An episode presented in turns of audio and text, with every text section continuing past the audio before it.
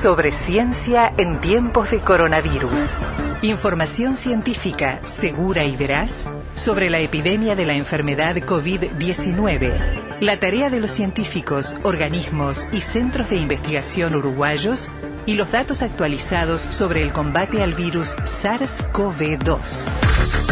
Sobre ciencia y las radios públicas de Uruguay, difundiendo la ciencia y el conocimiento en la emergencia. Corrían pocos días de marzo, entrábamos en el escenario de emergencia sanitaria, la situación era muy preocupante porque se conocía cómo venía activándose la, la, gráfica de los contagios del coronavirus, que tenía un comportamiento exponencial y era muy importante prevenir no solo a escala país, sino también a escala de los prestadores de salud, cómo prepararse, cómo correr contra ese reloj que si no se controlaba a tiempo iba a pasar muy rápidamente para que no entráramos en ese cuello de botella que se ha visto en otras naciones con muchos más enfermos que posibilidades sanitarias de atenderlos. Un grupo de mutualistas, 10 en total, que entre todas eh, alcanzan a más de un millón de usuarios, eh, decidieron armar su propio grupo científico para poder contar de primera mano. Recordemos que el grupo científico, por ejemplo, de presidencia se conformó bastante después, estamos hablando del mes de abril, y el grupo de alto nivel que asesoraba al Ministerio de Salud Pública, que sí se constituyó muy rápidamente, no generaba esta información o al menos no la hacía pública. Este colectivo de empresas, bueno, armó un grupo científico propio, estadísticos, epidemiólogos, otro tipo de profesionales, y con eso empezaron a buscar primero un modelo que funcionara y luego a predecir la evolución de la epidemia, que bueno, afortunadamente eh, viene dando bastante tranquilidad, pero que al principio, recordemos, había una expectativa muy grande puesta sobre todo en el mes pasado de mayo. Eh, uno de los integrantes de ese equipo es el biólogo especializado en análisis estadísticos, Gustavo Sabona, que está en línea. Gustavo, ¿cómo está? Buenas noches. Buenas noches, eh, Gustavo. Muy bien. Bueno, muchas gracias por esto, muchas gracias por este contacto, Gustavo, y por la posibilidad de, conocer algo que creo que, bueno, hasta la publicación del semanario Búsqueda de la semana pasada, prácticamente nadie sabía que existía. En definitiva, ustedes venían trabajando para este colectivo privado, pero que representa a un tercio de la población del país, prácticamente. Sí, este, claro, era, era un, equipo que, trabajaba, trabaja todavía asesorando directamente a, este grupo de mutualistas. Entonces, este, la, información era dirigida a, digamos, a, los tomadores de decisiones de cada una de ellas. Y, este, bueno, se, decidió un poco eh, dar a conocer ese trabajo y, y este, la primera este, forma darlo fue a través de un artículo en búsqueda, ahora, ahora contigo y, esperamos eh, eh, tal vez en el mes que viene en una eh, jornada que va a ser la, la sociedad, digamos, la cátedra de infectología, tal vez presentar ahí un, un trabajo para dar datos técnicos de cómo, cómo fue lo que hicimos. Perfecto. Primero, eh, contame más o menos en cuanto a especialidades, cómo es la composición del grupo. O sea, te presentamos a ti, hablamos de epidemiólogos, pero en general, ¿qué, qué, qué áreas de conocimiento están representadas en el grupo? Bueno, eh, en, en, realidad, eh, la, digamos, de la parte más matemática, hay, hay, dos contadores, Carlos Grau y Adrián Fiorello, y este, después en el área médica se encuentra Henry Albornoz, que infectólogo eh, que es, el actual presidente de la Sociedad de, Infectología, eh, la doctora Silvia Guerra y el doctor Ignacio Olivera, este, y, está coordinado por el por el contador Daniel Porcaro. Correcto. Eh, a ver, ustedes en una primera etapa, Gustavo, lo que tuvieron que hacer fue encontrar un modelo que representara con los datos que, que ustedes le cargaban, que, que aparte, eh, creo que acá hay un dato importante, eh, ustedes no tenían que trabajar con el modelo país Uruguay, sino que tenían que encontrar el modelo que representara a la población de las instituciones que recibían sus reportes. La verdad que la situación cuando yo yo fui el último en integrarme al grupo, eh, el, el, momento inicial de, la, de la, mm, la, epidemia, bueno, se habló mucho de, de, modelos, cómo se podría modelar este, este, la, epidemia, se habló, creo que todo el mundo por lo menos le suena este, el término de modelos dinámicos, seguir, bueno, este, aunque no se sepa mucho de, pero el tema que esa, ese tipo de modelos era eh, necesita mucha información o información que no era disponible, eh, que no sabíamos si, si, íbamos a disponer de ella en algún momento y de hecho este, no, no, no, se ha avanzado demasiado en, ese aspecto. Y, mm, y entonces había que, tomar contacto con la realidad, ver eh, a su vez el, el comienzo hay que recordar que se hablaba mucho de cuánto iba a jugar en, la dinámica de la epidemia los asintomáticos, por ejemplo. Cierto, sí, sí. La cuánta, cuánta disponibilidad de test íbamos a tener. Sí, arrancábamos con la duda si estábamos realmente testeando a toda la gente que había que testear, ¿no? Si los datos que teníamos era reflejaban la realidad. Exacto, exacto. Era, uh, eh, hay que reconocer que el comienzo fue de mucha incertidumbre este, y la verdad que si, volvemos atrás a, escuchar las distintas versiones que los técnicos este, fueron dando, eran producto de eso, digo, de que estábamos con mucha incertidumbre. Nosotros eh, en, el grupo eh, eh, también pasamos por muchas etapas, pero tratamos de rápidamente tomar una decisión que permitiera este, responder este, de forma aproximada a este, las necesidades de, conocer cuál era la evolución.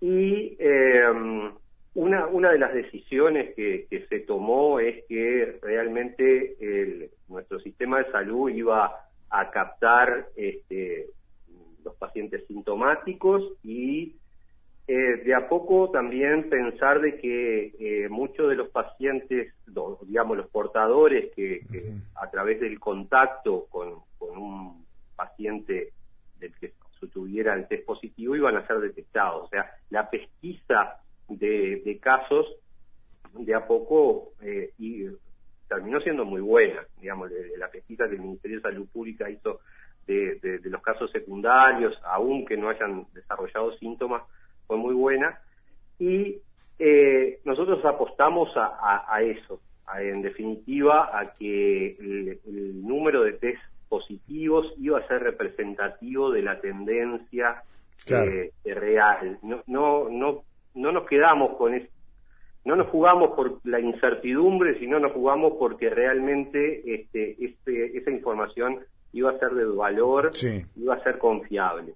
Entonces, lo que, lo que nosotros hicimos fue a, esos datos ajustar eh, modelos que se conocen como modelos fenomenológicos, a veces es algo muy matemático, pero en definitiva es eh, ajustar a los, a los datos acumulados de, casos por día una curva la que la que tuviera este, mejor ajuste que terminó siendo el llama modelo de Gomper este, nos permitió seguir este, la tendencia de, eh, de la epidemia. Lo otro que nosotros complementamos es eh, eh, incorporar a, esa tendencia media una incertidumbre, un, un más menos, para, para simplificar el concepto, que nos permitiera saber cuál era el umbral que, que teníamos para decir, bueno, hasta acá este, la, epidemia se comporta como va prediciendo el modelo y si se supera ese umbral, bueno, hay que sospechar de que la, la tendencia está cambiando ¿eh? En más, en menos, pero obviamente lo que nos preocupaba era que fuera en más, ¿no? Está bien. De todos modos, eh, a lo largo de todas estas semanas y haciendo cortes cada 10 días, que es el plazo de provisión que ustedes están trabajando, Gustavo, el modelo ha venido aguantando perfectamente lo que es una conducta a la baja, que ahí estuvo la sorpresa de todas estas semanas, pero funcionó bien. Sí, el, el, particularmente este, este modelo, este digamos, eh, comienza con, con una tendencia acelerada, que lo, lo, esperado, igual es un modelo que, que no, no supone un comportamiento exponencial, sino es de los, los modelos que, suponen una tendencia subexponencial, que es lo que se vio rápidamente en, en nuestra epidemia. Y, y, las, y las predicciones, bueno, al, al paso, con el paso del tiempo cada vez se vuelven mejores, incluso tuvimos una instancia en la que el, el modelo predecía incluso un poco más de casos que los casos que se observaron. este, ahora en, en, el último tramo que, que, nosotros hicimos la predicción, que fue para, este, y, que la pudimos comparar con, con datos este, reales, este, digamos, apareció este pequeño brote en, en Rivera, bueno, hubo un, un leve aumento, pero tuvimos, como te decía, una instancia incluso en la que estábamos prediciendo más casos que los, que realmente se estaban dando. Está Gustavo, ahí hay que aclarar que dentro de este grupo de 10 mutualistas justamente se encuentra uno de los prestadores de Rivera, la mutualista Comeri, lo cual les permitió contar con información para alimentar el modelo eh, con lo que estaba pasando en Rivera justamente. Claro, e, eso es, es algo importante porque el, digamos, eh, como, como tú decías, ese millón y algo de personas que, que es la, la población mutual de estas mutualistas no están todas en Montevideo. Digo, hay, hay este, mutualistas que o, están afindadas eh, totalmente en, el interior o mayormente en el interior o mutualistas que, que, tienen sedes en Montevideo pero que tienen una, una masa social este, distribuida en todo el país, en gran parte del país. Está bien. Eh, Gustavo, eh, para, para estos últimos dos minutos de charla, eh, ¿han cerrado los modelos para la próxima tanda, para los próximos diez días? En realidad, este, el, nosotros tenemos este, en estos en estos tramos de predicción que hacemos, teníamos este, el último tramo ahora al, al 16 de, de junio. esos datos se, se, se, están cargando este, y no eh, no están... Todavía no está la, salida del sistema de ellos. Eh, claro, nosotros lo que sí eh, te puedo comentar que la predicción que nosotros teníamos promedio para, para estos 10 días era en el entorno de, de 5 casos y este el conteo ahora que, tenemos está levemente por encima, o sea que no, se, sigue el modelo haciendo una, una predicción dentro de los de los niveles de incertidumbre que, que, ya tenemos marcado y que son totalmente aceptables. Claro, lo que lo que permite eh, y justamente ha sido la gran el gran aporte del modelo en este caso descomprimir, ¿no? los prestadores de salud poder seguramente esto cada director técnico hará lo propio con la, con las decisiones, pero volcar recursos que de otra manera estarían reservados para eventuales pacientes de COVID-19 a, bueno, tratar de recuperar el tiempo, las postergaciones en los otros sectores de la salud. Claro, e, e, eso fue, eh, digamos, lo, importante de este modelo, lo, que aportó a, los tomadores de decisión, dado que este, estas mutualistas no, no son, digamos, es el, Ministerio de Salud Pública el que conoce los detalles país y cómo se están tomando las medidas y y cómo, cómo se está dando la, captación de casos y todo eso en, detalle. Este, en realidad, este modelo le permite este, tener una previsión a, las mutualistas para tomar todas esas decisiones que, que tú estás comentando, con una ventana de tiempo que es razonable para, para tener buenas predicciones por el lado de lo matemático, pero también para tomar decisiones con, con tiempo suficiente para los, tomadores de decisión.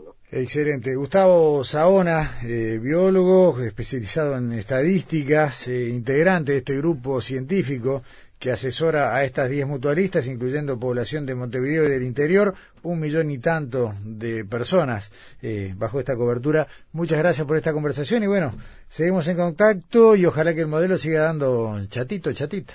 Bueno, bárbaro, muchas gracias Gustavo, saludos a, la, a la audiencia. Hasta pronto.